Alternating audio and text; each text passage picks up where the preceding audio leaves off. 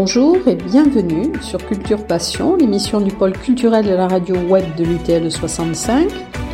Culture Passion ou embarquement immédiat vers la galaxie Culture 65.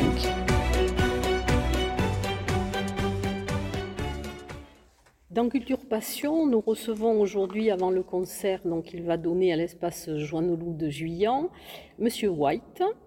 Alors, si vous devez décrire votre style musical, comment le décrirez-vous alors c'est euh, donc Mr White.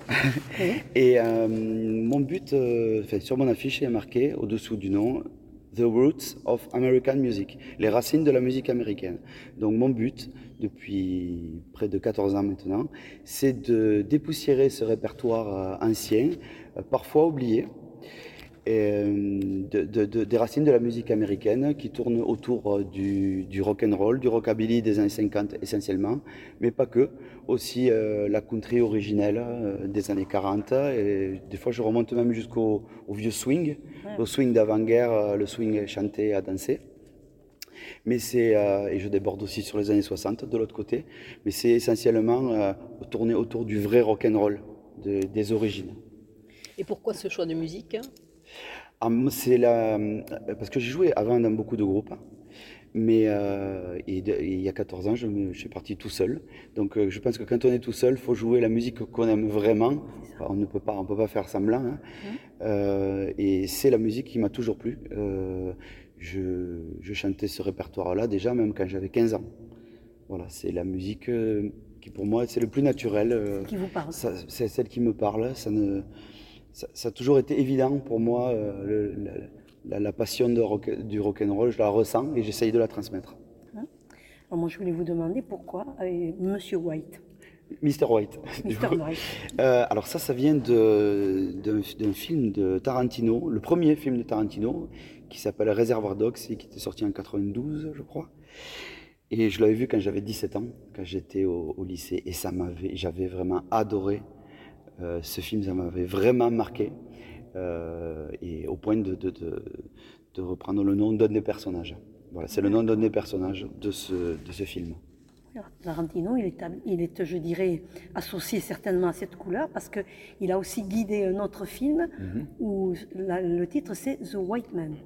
Donc, alors, je ne l'ai pas vu. Alors, voilà, il faudra. C'est 95 et c'est un cinéaste américano-japonais et c'est lui qui a guidé vraiment ce, le, film. Lui, il avait l'idée et c'est Tarantino qui l'a guidé. Il a été. Voilà, et euh, c'est le racisme inversé. Voilà, donc j'avais pensé à ça peut-être pour l'origine. Je... Et puis après, moi, je me disais, est-ce qu'il y a une, une, une idée peut-être du clown blanc, euh, voilà, qui, euh, voilà, qui est, euh, Auguste.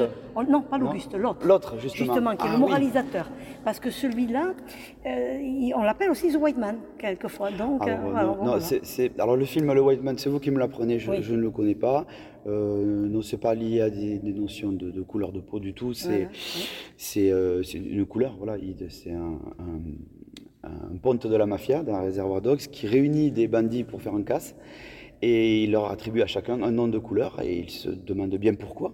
Ils trouvent ça assez fantasque et lui leur dit euh, et au moins si pendant le casse il y en a un qui se fait choper par la police, il ne pourra pas donner le nom des autres. Donc j'avais trouvé ça. Euh, c'est intelligent. c'est intelligent, j'ai trouvé ça génial. Puis le, film, il est. oui, il est mythique d'ailleurs. Hein, ah, c'est mythique. Oui, c'est c'est rentré dans l'histoire, oui. Voilà, non, mais on a pris cette explication. Et alors, à quel moment avez-vous découvert la musique? Vous avez toujours joué de la musique et d'un instrument particulièrement?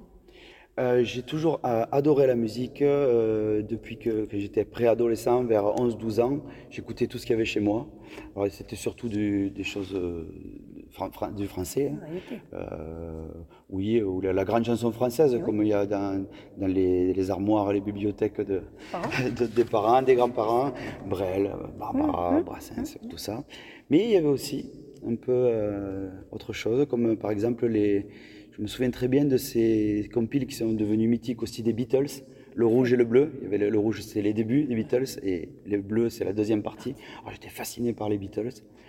Et euh, j'ai appris en étudiant euh, tout ce que je pouvais trouver sur les Beatles qu'ils étaient fans des, des années 50. Oui. Et que eux-mêmes, dans leur premier album, les Beatles, jouaient euh, très régulièrement, euh, surtout du Buddy Holly, euh, du Carl Perkins, du Chuck Berry, euh, Fats Domino. Et je suis allé voir du côté donc, des origines. J'ai acheté des compiles. On achetait avant des, des disques des 45 tours dans les supermarchés, Bien entre sûr. les poireaux et les carottes. Et, et alors là, ça a été, voilà, et à 14 ans, donc par rapport à mon, mon parcours, j'ai commencé la musique. J'ai joué de la batterie au début.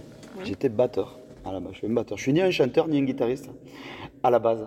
Je, je le suis devenu.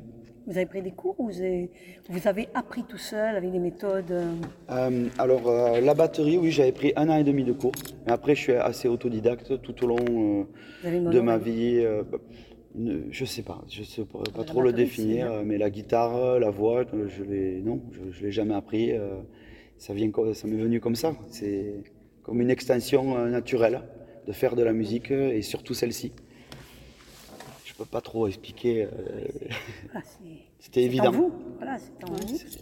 Et alors on parle toujours de votre, euh, de votre guitare Gretsch orange. Oui, alors. Alors euh, oui, c'est une Gretsch orange, effectivement, une 6120 western, exactement. Pourquoi celle-ci et pas une autre? Ouais. Pourquoi pas une autre guitare euh, ou une autre Gretsch Parce qu'il y en a d'autres. C'est parce que c'est euh, celle qu'utilisait Eddie Cochrane, un des chanteurs des années 50 que tout le monde connaît. Euh, Peut-être le nom, ça dira rien. Aussi. euh, quand même, oui. si. Il y a des gens, des fois, qui disent non, je connais pas. Alors que quand on fait Come on, everybody, tout le monde dit ah oui, oui, d'accord, ah, mais si c'est ça, je connais. Voilà. Et il avait toujours sa Gretsch orange, qui était une 61-20 western. Et, euh, et après, dans les années 80, il y a eu les Stray Cats qui ont fait euh, du, du rock'n'roll, le le revival rock'n'roll. Et il avait aussi une Gretsch orange. Et euh, il y a beaucoup de gens qui me disent Ah, mais c'est en référence au, au gars des Stray Cats. Je dis Non, non, non, c'est pas référence à lui. Mais j'ai la même référence que lui parce que le, celui des Stray Cats avait cette guitare aussi en référence à Eddie Cochran.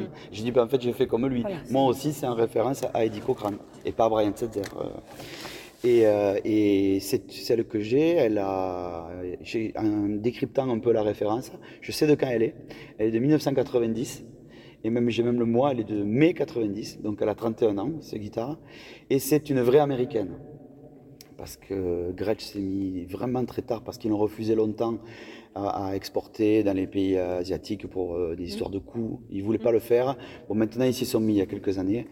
Mais ça vaut pas. Les vraies américaines, et moi j'en ai une. Voilà. Et Est-ce qu'elle a une, une sonorité particulière? Euh, oui, c'est vraiment. euh, elle n'a pas, euh, elle n'a pas une, une très grande polyvalence.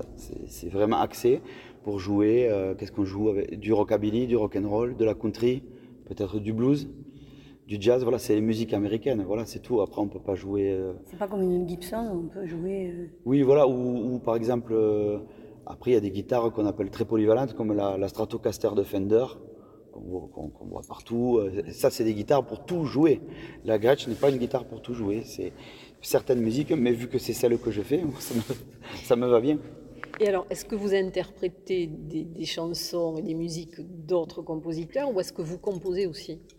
Alors Les deux mais c'est essentiellement euh, quand même des, des reprises, puisque mon but, comme je vous l'ai dit, est d'aller chercher Dans cette cette vieille musique et, ouais. la, et la transmettre. Par contre, je la transmets totalement à ma façon. Je garde le texte et la grille har- harmonique, mais je me l'approprie totalement. J'ai une façon de l'interpréter qui, qui n'a rien à voir avec les années 50 en fait. Ça a plus à voir avec euh, Dr. Feelgood, cette- les Inmates, cette scène-là euh, qui est anglaise et des années 70. Donc en fait, je croise deux mondes, le pub rock des années 70 euh, anglais, dans la façon de faire, et au niveau de- de- de- du choix du répertoire, c'est dans les années euh, 50. C'est un croisement qui euh, étrange, mais qui, moi qui me va comme un gant. Et, et- mais je fais quand même des, euh, des compositions Voilà. dans le genre, hein, et j'ai fait plusieurs albums. Et quand vous composez, c'est dans ce genre-là, c'est dans le.